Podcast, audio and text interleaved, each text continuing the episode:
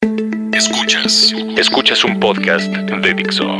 Escuchas a León Krause, Epicentro, por Dixo, la productora de podcast más importante en habla hispana. Queridos amigos, ¿cómo están? Me da mucho gusto saludarlos. Bienvenidos a Epicentro. Un gusto estar con ustedes. Lo primero que, que tengo que decir es que estoy grabando en casa. Y yo aquí en casa tengo a tres monstruos, tengo tres hijos. Tengo uno de ocho años y medio y un par de gemelos de tres años y nueve meses. Y en el momento en que grabo Epicentro, generalmente grabo Epicentro en el auto y demás, así que eh, eh, digamos que estoy eh, tranquilo solamente conmigo y el tráfico. En esta ocasión estoy en casa, aquí en el pequeño estudio que tengo en casa y al mismo tiempo mis hijos juegan en la parte de arriba que está justamente aquí encima del, estudio. Y eh, lo digo porque si de pronto escuchan ustedes gritos y demás no se alarmen no se preocupen porque se trata de niños jugando y nada más. Así que bueno gracias por la paciencia si es que eso ocurre. Comenzamos con, con epicentro la semana pasada hablábamos ya largamente sobre el uh, uh, desastre que fue la invitación del gobierno mexicano, del presidente Peña Nieto, de su círculo más cercano, a Donald Trump eh, y las consecuencias que tuvo la visita de Trump y tratábamos de desentrañar qué pudo haber pensado el equipo peñanetista al invitar a Trump. Eh, eh, leíamos también pues, la reacción posterior de, de Trump. hay hay, poco que decir sobre el incidente en sí, pero lo que sí se puede decir y se debe decir es que, pues justamente algún, un par de horas antes de que esté yo grabando este epicentro, eh, la debacle, eh, pues digamos, llegó a su, a su punto culminante cuando en una entrevista con el presentador de noticias y periodista de la ABC News, David Muir, Hillary Clinton declinó la invitación del gobierno de México.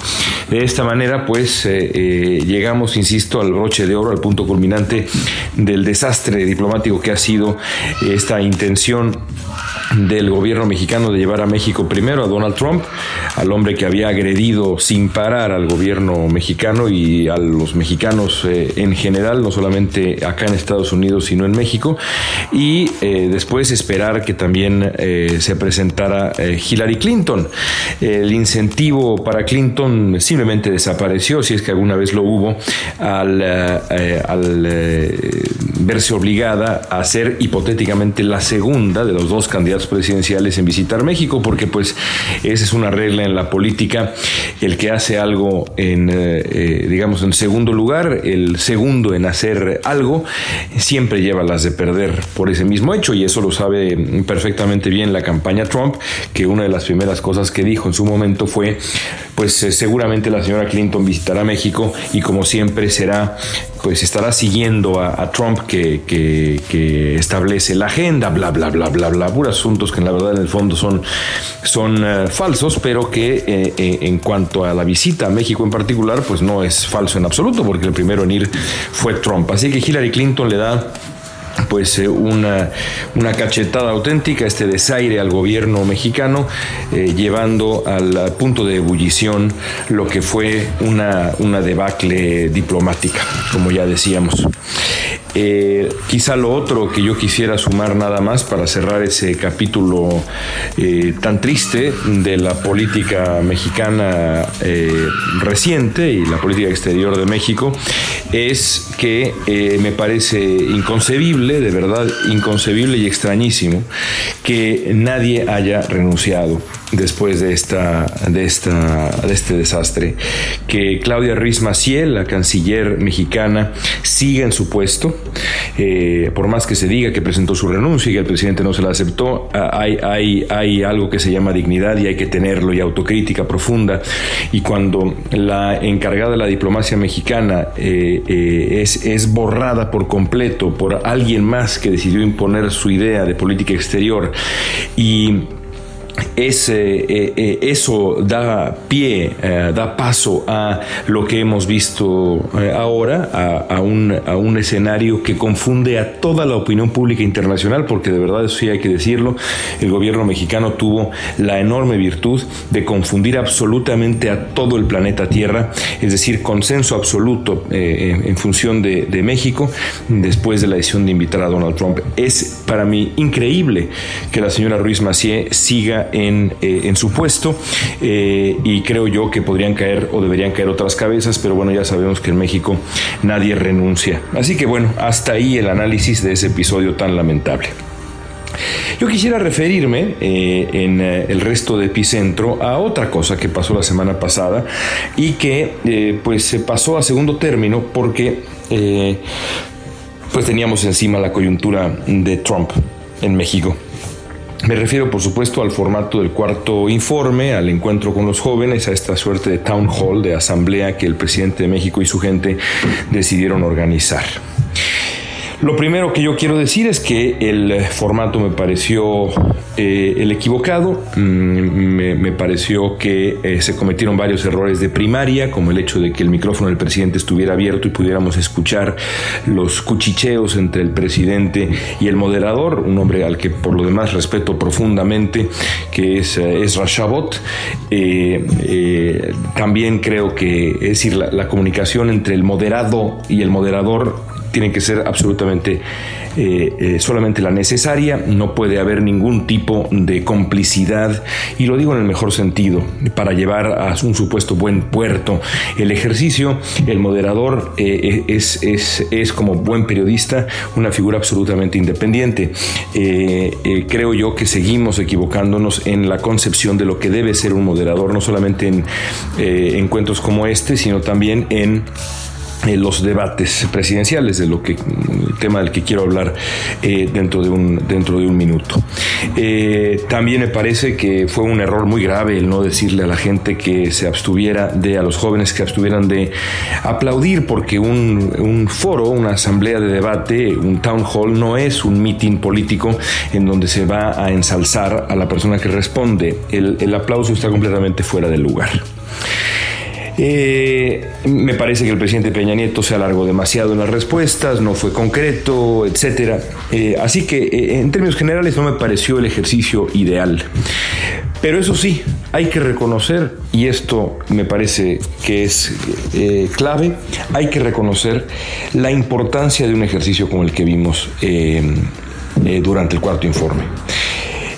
No puedo yo exagerar a qué grado me parece importante la realización de este tipo de encuentros, ya sea en ese formato o en otros formatos. La, el, calibre de importancia de los debates entre los eh, gobernantes y los gobernados eh, es, eh, es, difícil exagerar el, el, calibre de esa importancia. Es una parte fundamental de la democracia. Yo por eso creo que la gran lección mm, que nos deja el ejercicio del presidente con los jóvenes es la urgencia que tenemos en México de establecer una comisión independiente que organice los debates presidenciales, porque si de algo adoleció también la percepción pública de este ejercicio es de la independencia. Había la sensación, justificada o no, no lo sé, eh, eh, de que el presidente de México y su equipo habían seleccionado a los jóvenes presentes y demás. Yo creo que eh, en, parte es una exageración pensar que había una selección afín y demás, porque después todo hubo algunas preguntas por ahí eh, que, Peña Nieto hubiera preferido no responder, me queda claro, pero, eh, pero no fue sin duda la conformación ideal. En cualquier caso, la manera de evitar eso es muy sencilla, es muy evidente. Hay que tener, como en Estados Unidos, una comisión completamente independiente, que no tenga que ver absolutamente nada con el Estado, que no tenga que ver en, absoluto con un organismo público, eh, ya sea el, gobierno en sí, el poder legislativo, etcétera, pero tampoco en el caso mexicano el Instituto Nacional Electoral, sino una, comisión absoluta y completamente independiente. En Estados Unidos esa comisión está eh, encabezada por dos políticos, eh, uno demócrata y otro republicano de gran renombre. Es una comisión, insisto, independiente, sin fines de lucro, que no recibe un peso del, eh, Estado estadounidense. en el Consejo que lo, que lo conforma, que conforma esta comisión, están periodistas eh, respetados, académicos respetados, de nuevo políticos de ambos, de ambos lados del espectro, demócratas y republicanos, y se dedican a producir eh, los debates presidenciales con el, afán de informar a la población y de garantizar absoluta independencia. Por ejemplo, uno de los procesos que enfrenta cada cuatro años esta comisión y que es un proceso pues, muy complicado, sobre todo, por ejemplo, en esta ocasión con Donald Trump y Hillary Clinton, es la eh, selección de los moderadores, porque es eh, crucial que los moderadores sean, sean personas de trayectoria intachable, pero sobre todo de una trayectoria reciente durante ese ciclo electoral y en el pasado también de absoluta imparcialidad. Por eso fue tan difícil ahora con Trump, porque se imaginarán ustedes que encontrar a periodistas que no hayan tenido una posición eh, editorial firme frente a Trump, que Trump pudiera decir, oye, pero ¿cómo me pones a este o a esta persona, eh, a este señor o a esta señora de moderador cuando dijo esto o esto otro de mí, cuando me descalificó eh, de esta y esta otra manera hace meses? Pues tendría toda la razón Donald Trump. Pero aún así, la Comisión Independiente de Debates Presidenciales en Estados Unidos encontró a cuatro, eh, cuatro, periodistas, dos hombres, dos mujeres, que van a moderar los debates presidenciales, que son tres, y el debate vicepresidencial, que es, es uno y generalmente es también muy interesante y puede ser importante también, lo fue en el ciclo pasado. Eh, entre Romney y Obama, eh, Joe Biden y Paul Ryan, los candidatos vicepresidenciales. Bueno, el caso es que esa comisión, de nuevo, eh, que produce los debates, que selecciona a los moderadores, que lo ha hecho desde 1988, es respetadísima en Estados Unidos. Los debates son eh, absolutamente fundamentales en cada ciclo electoral. En este yo les suplico que reserven la tarde-noche del 26 de septiembre porque va a ser de verdad un espectáculo político sin comparación desde el punto de vista del espectáculo, no necesariamente de la sustancia, pero sí del espectáculo, el primer encuentro entre Trump y Clinton. Eh, y los debates pues afectan el resultado electoral eh, de, manera, de manera bastante clara. De hecho, Barack Obama en el último ciclo tuvo un primer debate desastroso y con eso la, carrera presidencial eh, se, acercó a, tal grado que incluso Romney de pronto empezó a despuntar. En fin, eh, luego vino Joe Biden en un debate muy bueno con Paul Ryan y finalmente Obama ganó. Pero los debates son muy importantes. México no tiene nada así la organización de los debates presidenciales eh, no corre a cargo ni de lejos de una comisión, sobre explicarlo y decirlo, independiente como la que acabo de describir. Por eso me parece, y lo, planteaba yo esta semana en el Universal, absoluta y completamente crucial que México encuentre la manera de establecer una comisión independiente de este estilo.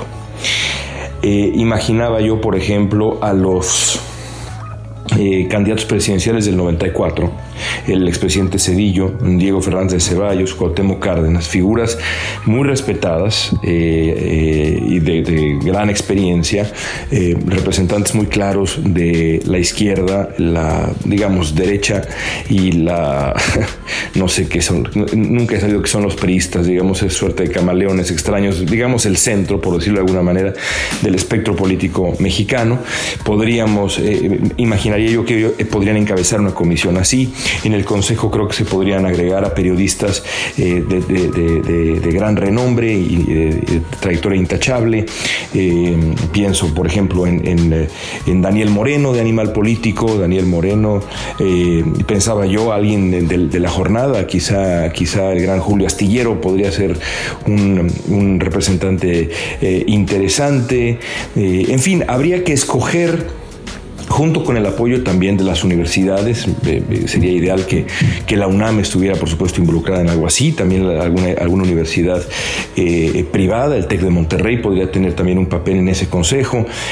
hay empresarios mexicanos jóvenes que podrían entrarle también al quite y participar en esto. En fin, yo creo que se puede establecer una, estructura de mexicanos eminentes que garanticen eh, imparcialidad, eh, que garanticen independencia y que garanticen la creación. Cada, cada seis años y de preferencia con, mayor frecuencia en otras instancias, porque creo que también podría pensarse en algo así, de, realizar, eh, de, realizar debates eh, que, tendrían que ser por lo menos tres grandes debates con formatos distintos entre los candidatos presidenciales. Los medios de comunicación eh, tendrían, digamos, la obligación, por decirlo así, moral e incluso en su momento dado hasta de audiencia, de transmitirlos, estos debates, tal y como ocurre con los debates que ya tenemos, que son malísimos y sin formato atractivo y moderados por colegas que son reducidos por las reglas internas del debate a croupiers de la palabra, ¿no? a repartidores de la palabra. Eh, pero yo creo que hay una manera de hacer las cosas mejor y, la, y, eso debe partir eh, de la conformación de una comisión organizadora de debates que sea independiente, absolutamente soberana, intachable, incuestionable. Eh, si a mí me dijeran eh, qué prioridad veo yo en la construcción de una mejor eh, vida democrática para nuestro país, pensaría en, dos medidas inmediatas. Una, la segunda vuelta, que me parece fundamental para generar un mandato más claro para el ganador de la elección presidencial e inmediatamente después, y quizá antes de la segunda vuelta, imagínense nada más, la conformación de esta comisión de debates que fuera independiente. Eh, ojalá, ojalá que de pronto uno tiene la esperanza de que lo que uno escribe, las ideas que uno tiene cuando de pronto son buenas, eh, así como cuando uno piensa eso, cuando lee ideas buenas de otras personas, alguien esté, eh, alguien haya leído, digamos, esta, esta idea y quizá de pronto prenda. Porque otro ciclo electoral con debates como, el que, como los que hemos tenido anteriormente, simplemente sirven para mantener a la eh, sociedad mexicana y a la democracia mexicana en una suerte de adolescencia perenne que solamente beneficia a los políticos mexicanos. Porque la manera de crear mejores políticos, de fomentar el surgimiento de mejores políticos más elocuentes, más directos, más claros, más inteligentes, más elegantes incluso, es precisamente mejorar nuestra cultura democrática y esta es una manera evidente Imagínense nada más que hubiera pasado con el foro del cuarto informe si Enrique Peña Nieto hubiera estado acostumbrado a enfrentar debates presidenciales en distintos formatos y a tener encuentros como este durante toda su presidencia. La realidad es que la presidencia de Peña Nieto hubiera sido eh, mucho mejor y por lo tanto creo yo que se puede decir que a México le hubiera ido también mejor. Eh, porque con una vida democrática más sana, más abierta, más eh, elocuente, ganamos absolutamente todos. En fin, ahí está mi, idea y no la voy a soltar eh, porque me parece de verdad fundamental.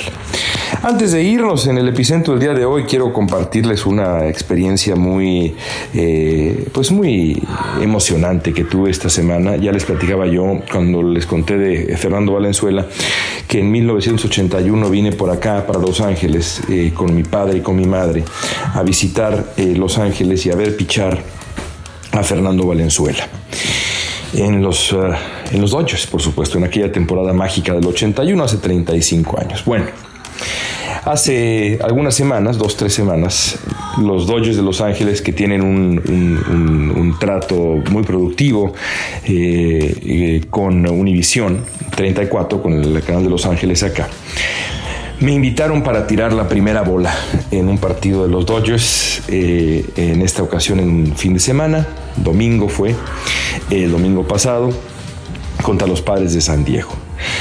No exagero si les digo que pocas veces en mi vida he sido, eh, eh, he sentido mayores nervios o nervios peores. no pude practicar en absoluto durante la semana llegué al, estadio, eh, tocamos el terreno de juego, el, eh, diamante angelino, eh, y me dieron una pelota que tengo justamente ahora en mis manos y que, y que es una pelota oficial, evidentemente, del béisbol de grandes ligas y que dice Ceremonial First Pitch. primer lanzamiento, ceremonia del primer lanzamiento o primer lanzamiento ceremonial, podríamos decirle, supongo que sí. Eh, y empezamos, empecé a calentar eh, con un par de, chicos de los Dodgers, eh, del, equipo de apoyo de los Dodgers. después lo llevan a uno cerca de la primera base y le dicen, bueno, pues ahora voltea la cámara, que te van a tomar acá la cámara, van a anunciar tu, tu nombre y van a anunciar que tú eres quien encabeza la ceremonia del primer lanzamiento. Y entonces de pronto dicen ahí, y para realizar el primer lanzamiento, León Krause de Univisión 34. Y el, eh, la voz del estadio de los Dodgers dice, León, el montículo es tuyo. León, the mound is yours. Y en ese momento yo les quiero confesar que sentí algo que nunca había sentido antes. Y eso que he tenido la oportunidad de vivir cosas así eh, eh, que se quedan para el recuerdo. Por ejemplo, alguna vez jugué un partido en el Estadio Azteca eh, eh, vacío, pero en el Estadio Azteca, o semi vacío. otro, otra vez tuve, y ahí estaba llenísimo, a reventar la oportunidad de jugar un partido con los veteranos, contra los veteranos de Tigres, y yo formando parte de los periodistas deportivos de Televisa. Y ya al final del partido, pues el estadio ya estaba lleno, y me acuerdo que le robé un balón al abuelo Azuara, y el estadio entero hizo... Y entonces pedí mi cambio y vámonos. Esa emoción fue enorme. Pero ahí no tuve tiempo, jugando fútbol no tiene uno tiempo de ponerse nervioso. En cambio aquí, caminando lentamente hacia el montículo en el corazón del Dodger Stadium, a donde fui a ver a Valenzuela 35 años hacer exactamente lo mismo, digamos. Lo mismo que yo iba a hacer ahí. Pues de verdad una experiencia que desafía cualquier explicación, cualquier descripción. Finalmente en el montículo eh, volteé a ver al catcher, eh, que hasta la fecha no sé quién era, decirlo, y tiré. Y la pelota llegó al guante del catcher eh, me faltó velocidad. La verdad es que pensaba yo, ¿qué hago? Porque me, gusta, siempre he tenido buen tino, jugaba mucho con mi padre a, aventar la pelota de un lado a otro eh, con, nuestras manoplas y demás. Eh, y me gusta, siempre me ha gustado, siempre he sentido que tengo buen brazo y, y en el calentamiento me fue muy bien. Y pensé, ¿qué hago? Disparo con toda mi fuerza y luego pensé, mira, la verdad es que mejor asegúrate que llegue al catcher eh, y, que, y que sea, digamos, un lanzamiento digno. Y eso fue, me faltó velocidad, eh, me faltó velocidad, pero no demasiada. Sonó al llegar a la manopla del catcher y la sensación de de, pues sí, de haber conseguido algo que el niño de, los que León Krause de los seis años de edad hubiera soñado. Es más, si yo le hubiera dicho alguna vez vas a hacer eso, estoy seguro que me hubiera dicho, estás loco. Pero pues no, la vida a veces tiene esos esos momentos eh, absolutamente inolvidables y el hecho de que pude hacerlo frente a mi hijo mayor, pues me llenó de aún, aún mayor eh, orgullo ya se imaginarán ustedes. Así que pues ahí está mi lanzamiento, la historia de mi lanzamiento en el Dodger Stadium. Y quería compartirles, digamos, esta pequeña crónica. Amigos, muchas gracias, muchas gracias. Eh, les mando un saludo muy afectuoso y nos escuchamos la próxima semana con otro epicentro. Dixo presentó a León Krause. Epicentro.